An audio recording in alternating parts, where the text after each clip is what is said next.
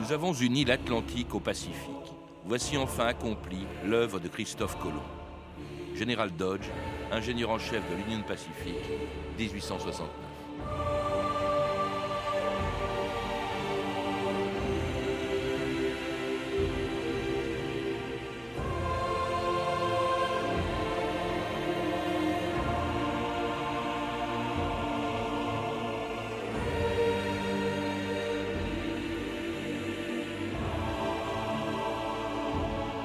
2000 ans d'histoire.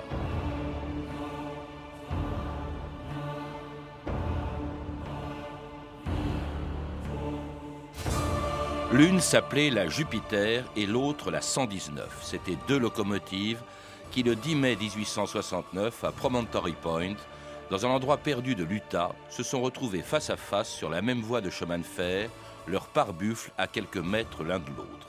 La première venait de l'ouest, de Sacramento, en Californie, la seconde de l'Est de la ville d'Omaha sur le Missouri. Elles appartenaient à deux compagnies, l'Union Pacific et la Central Pacific, qui ce jour-là, à Promontory Point, venaient de réaliser un rêve insensé, relier à travers tout un continent les côtes est et ouest des États-Unis, séparées par 4500 km de montagnes, de plaines, de déserts et de fleurs. Jusque-là, pour aller de New York à San Francisco, les Américains empruntaient des convois de chariots, des bateaux qui passaient par le Cap Horn ou une voie ferrée qui s'arrêtait sur le Missouri. Mais il lui restait encore près de 3000 km à faire pour atteindre l'océan Pacifique en traversant des montagnes de 4000 mètres de haut, les montagnes rocheuses. Une entreprise démesurée pour l'époque et qui n'a été rendue possible qu'en 1862 grâce à la volonté du président des États-Unis. Construire une voie ferrée de cette longueur, c'est le rêve d'un fou. Ah, nous vivons un temps fantastique. un chemin de fer du Missouri en Californie. Voler dans les airs pendant que vous y êtes. Le président Lincoln est pour. C'est la plus grande folie qu'un cerveau humain ait jamais conçue. Cette voie ferrée sera l'avenir des États-Unis. Le long de ces rails, de nouvelles villes naîtront.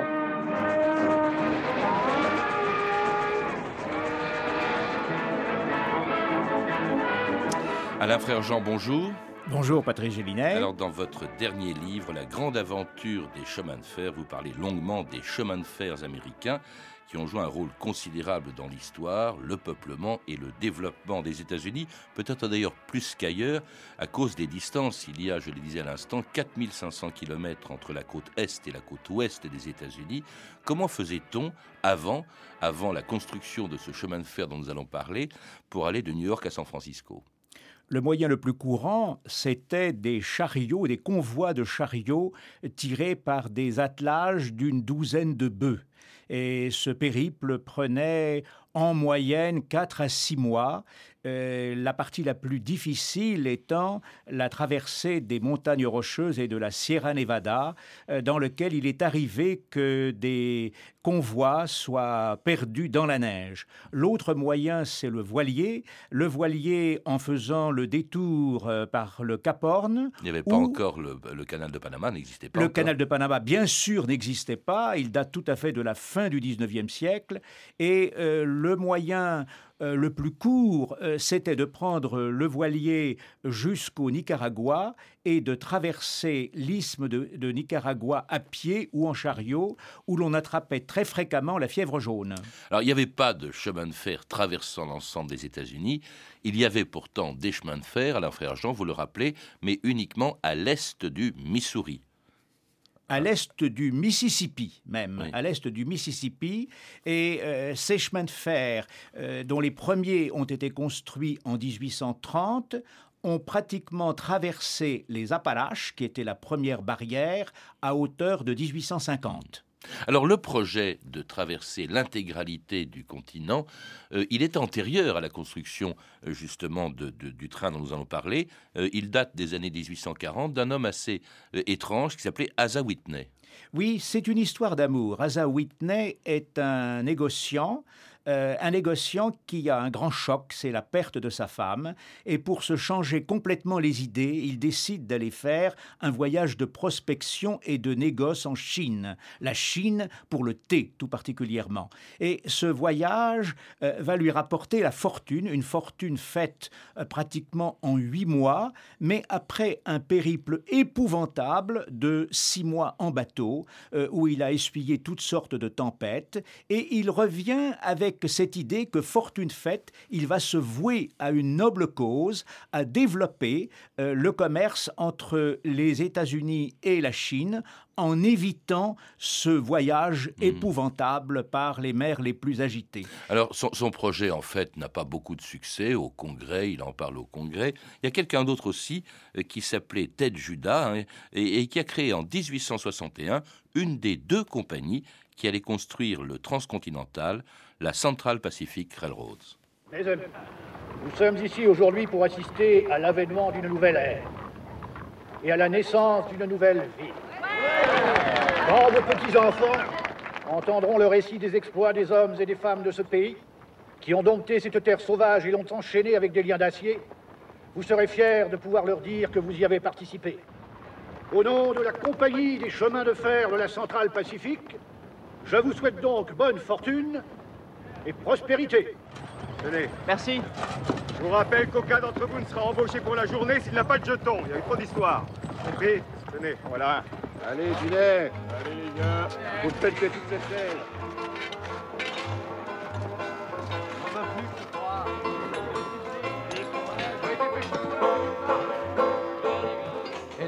1841, I put my corduroy breeches on, putting my corduroy breeches on to work upon the railway. Fill me ori ori, fill me ori ori, eh? fill me ori ori, eh, to work upon the railway.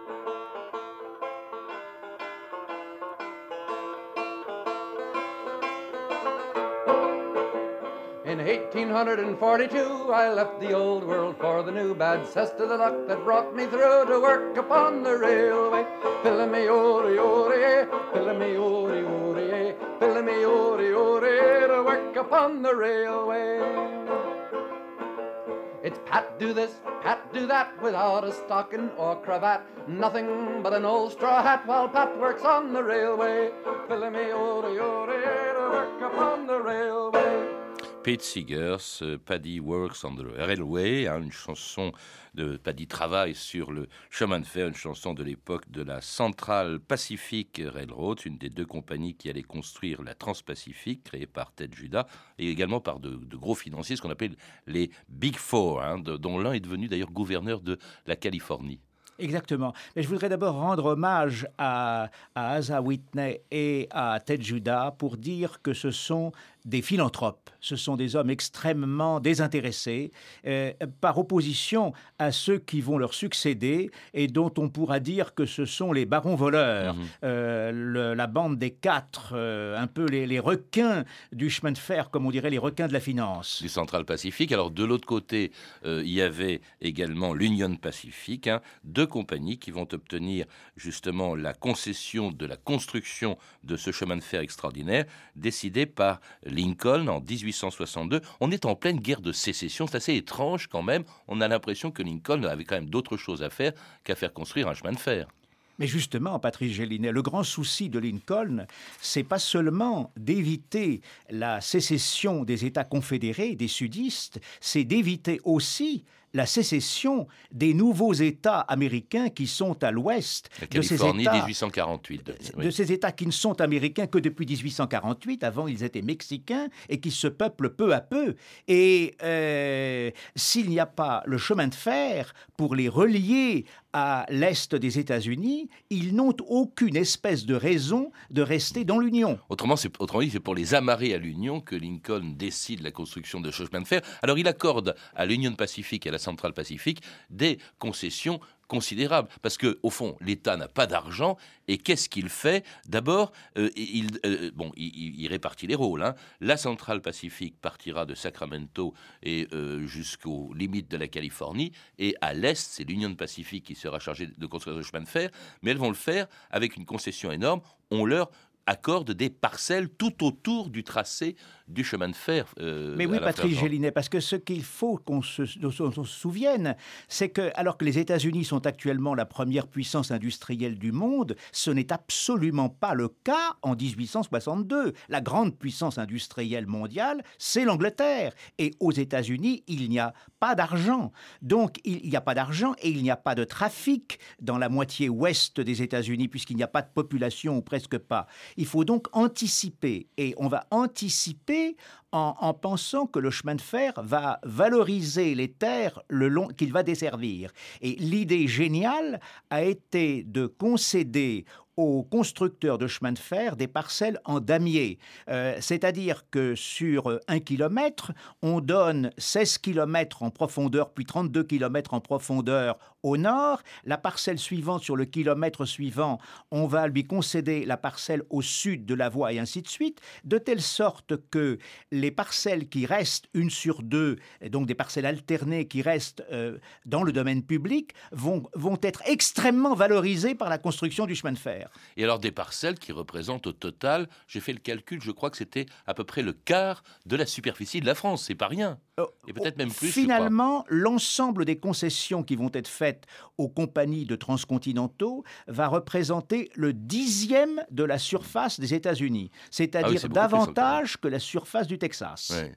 Alors, il y a ça, il y a également une aide de l'État que va apporter l'État et qui varie en fonction des difficultés que devront euh, affronter les compagnies. 16 000 dollars pour chaque mile construit en plaine, 32 000 dollars dans le grand bassin entre les deux extrémités des Rocheuses, 48 000 dollars dans la partie la plus difficile des Rocheuses, c'est-à-dire celle que doit traverser le Central euh, Pacifique, euh, qui d'ailleurs a d'autres difficultés, car il doit faire venir son matériel de l'Est des États-Unis. Il n'y a pas d'usine fabriquant des chemins de fer, et donc c'est par bateau que sont arrivés de la côte est jusqu'à la côte ouest, en passant par le Cap Horn, les chemins de fer qui partaient de Sacramento en Californie. Absolument. Mais Patrick Gélinet, cette aide n'est pas une subvention. C'est un prêt à 30 ans portant 6% euh, d'intérêt et ces prêts seront intégralement remboursés ainsi que les intérêts. Alors cette compagnie, donc la Centrale Pacifique, doit en effet euh, franchir des obstacles considérables, les montagnes rocheuses. La ville de Kingdom Come est heureuse d'accueillir l'équipe d'arpenteurs des chemins de fer de la Centrale Pacifique. Merci pour eux Vous êtes du chemin de fer C'est ça. Les bagages de la dame. Je mène les équipes de la Centrale Pacifique, je suis chef géomètre. Vous m'aviez caché que c'était aussi beau ici. Oui, c'est magnifique. Comment parviendrez-vous à y faire passer le train? Il faudrait abattre la montagne. C'est peut-être ce que nous ferons. Il faudra percer un tunnel. C'est trop étroit ici pourra jamais poser de rail. On a vu pire. Hé les gars, apportez-nous la nitro. Traversez par là. Approchez-vous du bord. Faut creuser une corniche. Working on a railroad all day long. Working on a railroad, singing this song. Working on a railroad, railroad.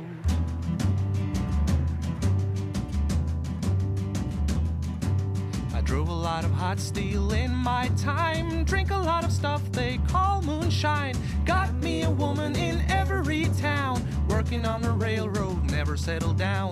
Working on a railroad. Working on a railroad. Working on a railroad. Work, work, working on a railroad.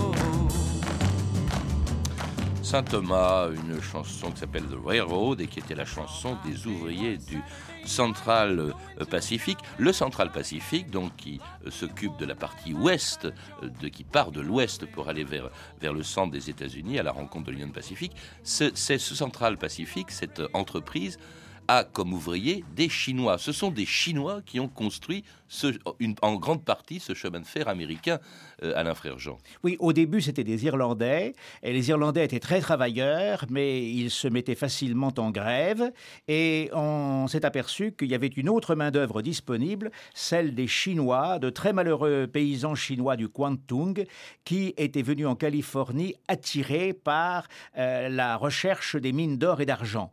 Et ils ont été progressivement chassés par les Américains, par les Blancs de ces mines d'or et d'argent, et ils se trouvaient disponibles pour travailler sur les chemins de fer. Et ils ont accompli un travail absolument inimaginable. Dans, des conditions épouvantables. Aujourd'hui, ça nous paraît un peu abstrait, c'est lointain, et je suppose que les grandes compagnies aujourd'hui auraient moins de difficultés à le faire, mais vraiment, quand on vous lit, et notamment cette partie orientale du, de ce transcontinental, ont traversé les Rocheuses, c'était, c'était épouvantable. Alors ces Chinois étaient affectés, par exemple, à la construction de ponts en bois.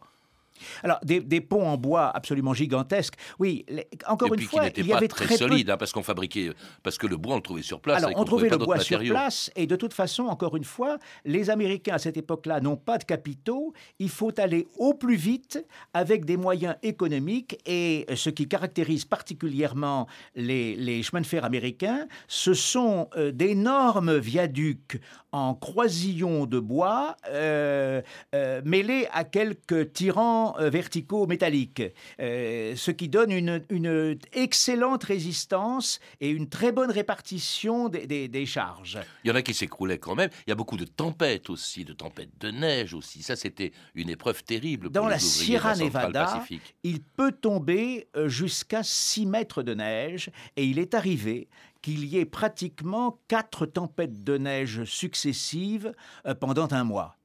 Et il a fallu également construire des paravalanches le long des voies euh, jusqu'à euh, une quinzaine de kilomètres de longueur. Et euh, au printemps, des pluies diluviennes détruisaient une bonne partie des travaux qui avaient été effectués. Alors travaux effectués aussi le long de falaises sur lesquelles les Chinois notamment doivent creuser des paliers de 2 à 3 mètres de large. Et puis il y a les tunnels évidemment. La pente, je crois que c'était prévu dans la loi de 1862, ne devait pas dépasser 22 degrés donc beaucoup de tunnels. 22 euh, euh, degrés, 22 pour 1000. Pour 1000, pardon. 2 degrés, virgule 20, oui, oui.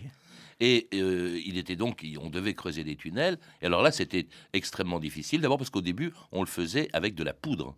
Alors, il y a 13 tunnels qui ont été construits à travers la Sierra Nevada, qui est une terrible montagne, chaîne de montagnes de granit. Et jusque-là, euh, ce que l'on connaissait depuis que les Arabes nous l'avaient rapporté de Chine, c'était la poudre noire, c'est-à-dire un mélange de charbon de bois, euh, de soufre et de phosphore.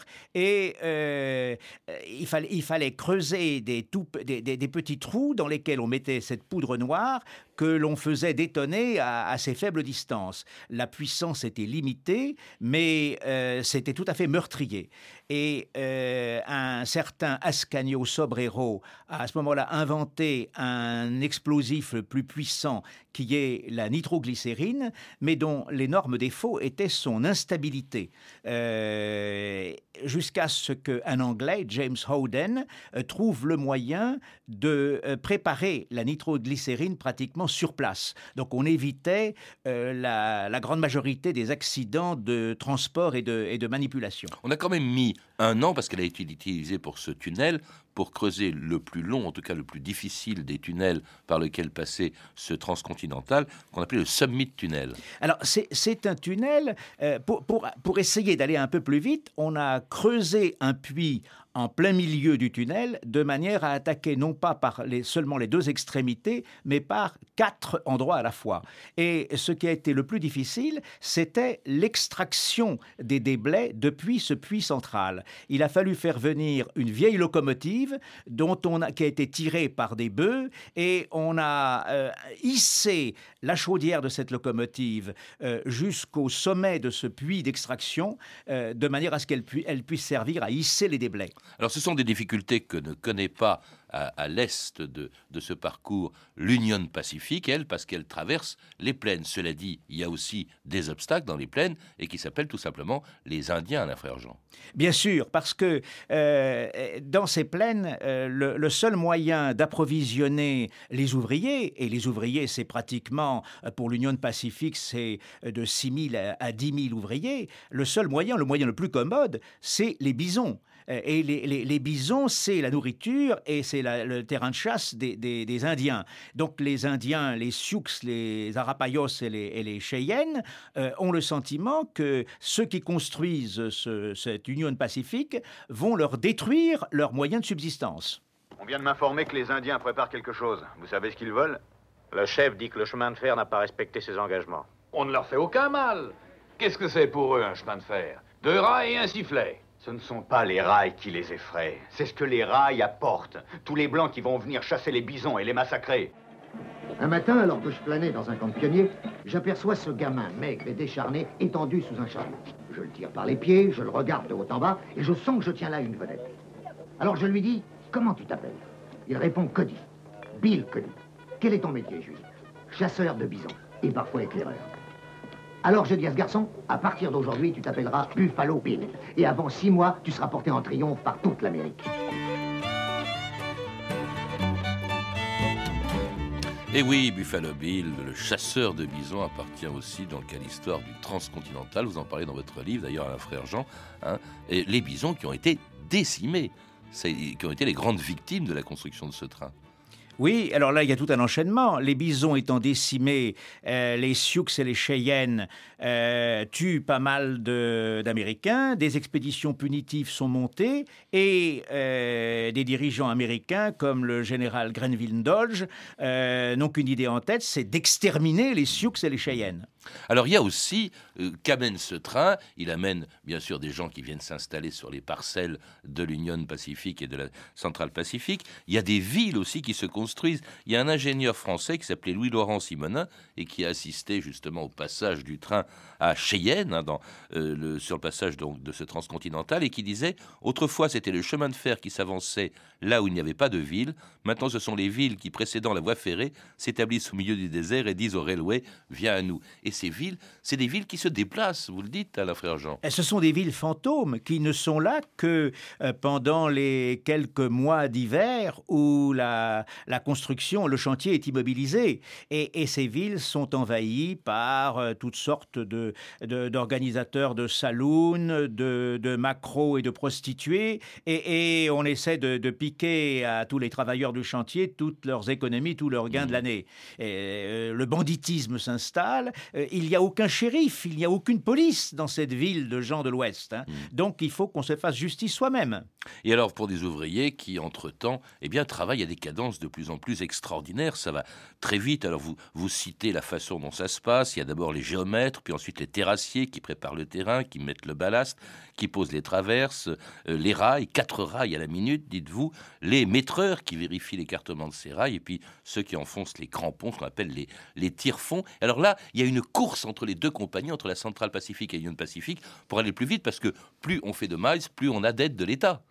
Absolument. Mais alors le Central Pacifique s'en tire beaucoup mieux que l'Union Pacifique. Il faut dire qu'il est parti un peu plus tôt et il ne devait aller, il n'avait la concession l'autorisation d'aller que jusqu'à la limite euh, de la orientale de la Californie, c'est-à-dire la limite de la Californie et du Nevada. Et finalement, il va traverser la totalité du Nevada. Il va même réussir à faire sa jonction avec l'Union Pacifique à peu près au milieu de l'État de Utah. Mmh. Donc il va en réaliser pratiquement quatre fois plus que ce qui était prévu à l'origine Alors, dans un endroit qui s'appelle Promontory Point, ou alors, il y a un auditeur qui m'a télégraphié ce matin, enfin qui m'a écrit ce matin, euh, en disant que c'était Promontory Summit. Hein. Oui, je crois que c'est exact, c'est Promontory Summit. En tout cas, ça se passe le 10 mai 1869. Mesdames et messieurs, le dernier rail qui termine le plus grand effort ferroviaire du monde entier vient d'être posé. Et le dernier tire-fond nécessaire à l'union de l'Atlantique et du Pacifique est sur le point d'être enfoncé. Puisse Dieu confirmer l'union de notre pays, de même que ce chemin de fer unit les deux grands océans du monde. L'honorable Leland Stanford, gouverneur de Californie et président du Central Pacifique, va frapper le premier coup sur le tire-fond d'or.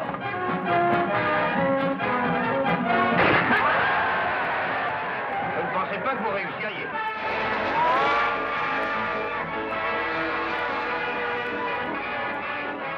Alors cette cérémonie euh, très connue, eh bien, euh, elle est très connue des Américains. Pour eux, ça représente au fond l'union euh, de, leur pays, la véritable union, les véritables États-Unis. Avant, au fond, un Californien, ben, il se déplaçait plus vite, il allait plus vite en Chine qu'il ne pouvait aller à New York. Et c'est ce chemin de fer, selon la volonté de Lincoln, qui a accéléré, dites-vous, l'union des États-Unis ah ben, Je crois que non seulement sans ce chemin de fer, euh, les États-Unis ne constitueraient pas la nation qu'ils constituent maintenant, et on le verra en 1886, sans le Canadian Pacific, le Canada aurait éclaté en plusieurs nations. On pourrait même se dire, sans le transsibérien, la République de Russie ne serait pas ce qu'elle est devenue. Ces chemins de fer ont joué un rôle essentiel dans la constitution des nations avant même de, de, jouer le rôle de mise en valeur économique. Et puis alors, c'est un, c'est un exploit.